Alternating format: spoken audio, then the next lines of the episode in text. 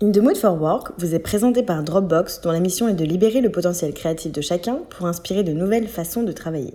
Pour en savoir plus, rendez-vous sur dropbox.com slash énergie créative. Bienvenue à tous dans In the Mood for Work, le podcast qui va vous redonner envie de travailler.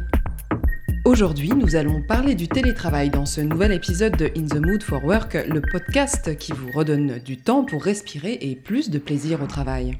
En effet, Rachel, le télétravail est une tendance forte dans l'évolution de l'organisation des entreprises au cours des dernières décennies sachant que ses débuts datent des années 1970. Grâce à un tel recul, on peut se demander si télétravail et culture d'entreprise sont compatibles. Travailler à domicile, n'est-ce pas prendre des distances avec ses collègues ou privilégier l'individualisme au détriment de l'esprit d'équipe?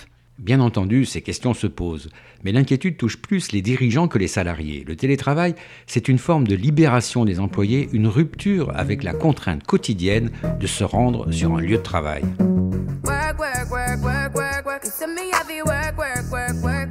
Rihanna nous rappelle ici la dure réalité du travail. Le télétravail pourrait tout changer pour les salariés. C'est vrai, depuis des ordonnances sur le Code du travail publiées par le gouvernement le 23 septembre 2017, le télétravail est un droit, comme l'a expliqué Muriel Pénicaud, ministre du Travail, lors d'une séance de l'Assemblée nationale le 23 novembre 2017. Oui, le sujet du télétravail, merci de l'avoir soulevé. C'est un sujet important, c'est un droit nouveau du salarié qui a été introduit dans les ordonnances. Euh, comme vous le savez, il y a 17% des salariés en France qui travaillent tout ou partie, en général en partie, en télétravail.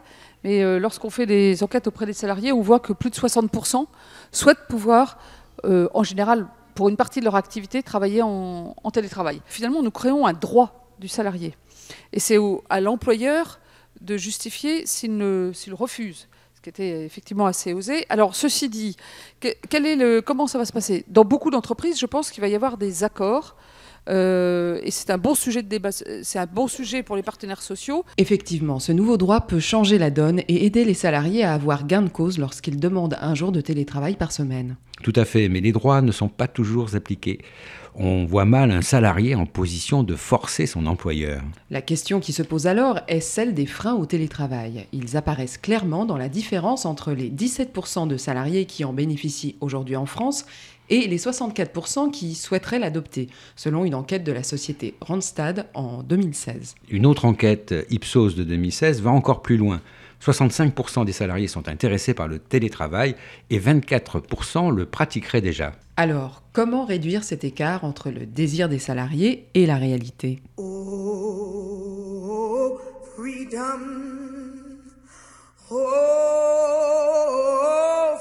et oui, comme le chante The Golden Gospel Singers, c'est l'appel de la liberté qui motive les salariés et qui freine les employeurs car le télétravail rompt avec une certaine culture d'entreprise bien ancrée en France. Cette culture d'entreprise se fonde en partie sur le présentéisme. Elle date des fameuses pointeuses qui mesurent le temps passé par chaque salarié sur son lieu de travail. Peu importe au fond que les salariés travaillent ou pas, dans la mesure où ils sont là.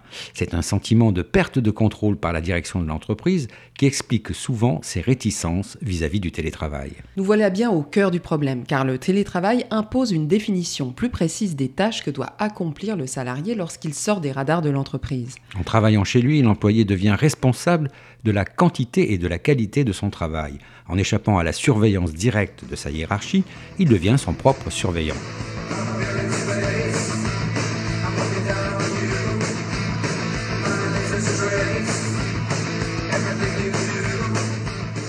Ce morceau intitulé The Surveillance Song du groupe True Free Thinker illustre le fantasme de l'œil du patron, garant de la productivité des salariés. L'un des intérêts du télétravail est de rompre avec ce mode de management. Une nouvelle forme de confiance entre l'entreprise et ses salariés devient nécessaire et cela participe d'une culture différente. Le salarié est alors considéré comme un adulte capable d'autodiscipline.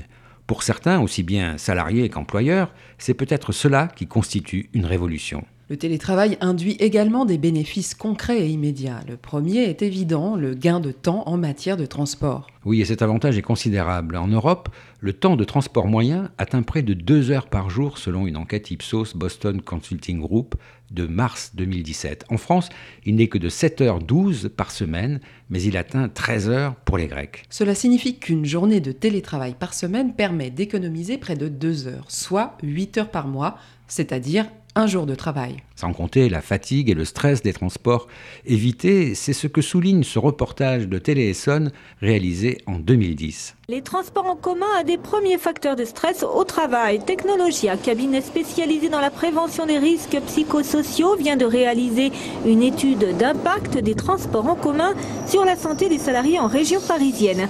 Courant d'air, bruit, promiscuité, odeur, agressivité, voici le lot quotidien des 8 millions d'usagers des transports en commun en Ile-de-France. Entre les RER bondés, les grèves, les incidents ou les retards, se rendre à son travail en RER, métro ou bus relève du parcours du combattant. Bon, mais si le télétravail peine à se développer en France, c'est aussi en raison des difficultés que représente l'installation d'un poste de travail au domicile du salarié. C'est indéniable, et cela dépend beaucoup du type de travail concerné. Parfois, un simple téléphone et un ordinateur suffisent dans d'autres cas, les entreprises doivent résoudre des problèmes de sécurité importants pour éviter les risques de piratage informatique de leur réseau interne. Mais c'est possible. Aujourd'hui, le numérique apporte des solutions à ces problèmes techniques. Et puis, il y a les logiciels de partage de fichiers, de messagerie collaborative ou de téléconférence vidéo.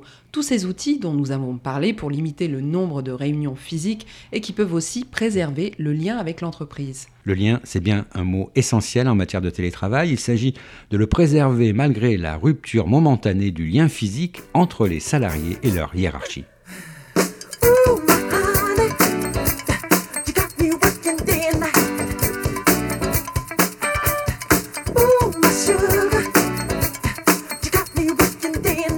Malgré ce que chante Michael Jackson, il n'est pas question de travailler nuit et jour sous prétexte que l'on reste chez soi.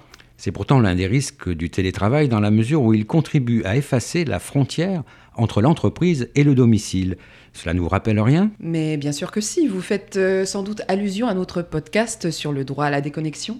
Et oui, le paradoxe du télétravail, c'est que d'un côté, les employeurs craignent que leurs salariés ne travaillent pas assez lorsqu'ils sont chez eux, et que de l'autre, les salariés ont peur de voir leur foyer envahi par l'entreprise. C'est la position défendue par Jean-Luc Mélenchon devant l'Assemblée nationale le 12 juillet 2017. On l'écoute. Nous sommes dans une ère d'incertitude dans l'évolution des formes du travail.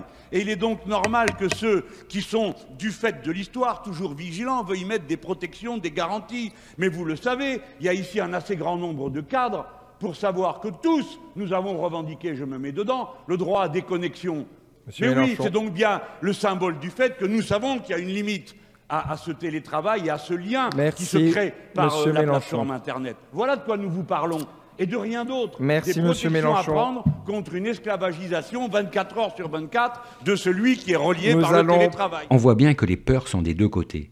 Mais n'est-il pas possible de les dépasser Dans une tribune publiée dans le journal Le Monde du 7 décembre 2017, Franck Le Tendre, directeur général pour la France et l'Europe de l'Ouest de Dropbox, le sponsor de ce podcast, ne nie pas que l'isolement des salariés peut nuire au sentiment d'appartenance à leur entreprise. Mais Franck Le Tendre souligne aussi que le management ne peut plus éviter de changer ses habitudes pour devenir plus agile, plus fluide, voire liquide.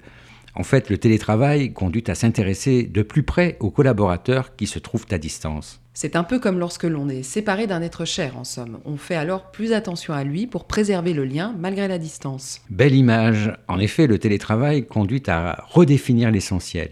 C'est-à-dire que l'entreprise est une aventure collective et non un lieu où l'on se rend tous les matins de façon mécanique. Et le numérique permet justement l'échange, la collaboration et le partage dans un but commun, comme l'explique encore Franck Le Tendre. Au lieu de nous concentrer sur les difficultés que peut engendrer le télétravail, imaginons plutôt ce qu'il peut apporter. Vous voulez parler de salariés moins fatigués et stressés par les transports, confortablement installés chez eux pour travailler et reliés en permanence avec leurs collègues, qu'ils soient au bureau, dans un espace de coworking ou en mobilité? Exactement. Ne peut-on imaginer qu'ils reviennent alors avec plus de plaisir dans leur entreprise pour une réunion physique?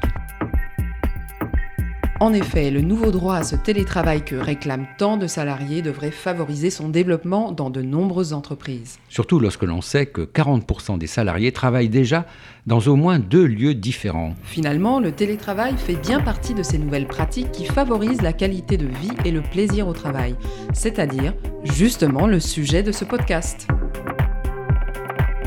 Nous vous donnons rendez-vous la semaine prochaine pour un nouvel épisode de In the Mood for Work, le podcast qui redonne envie de travailler.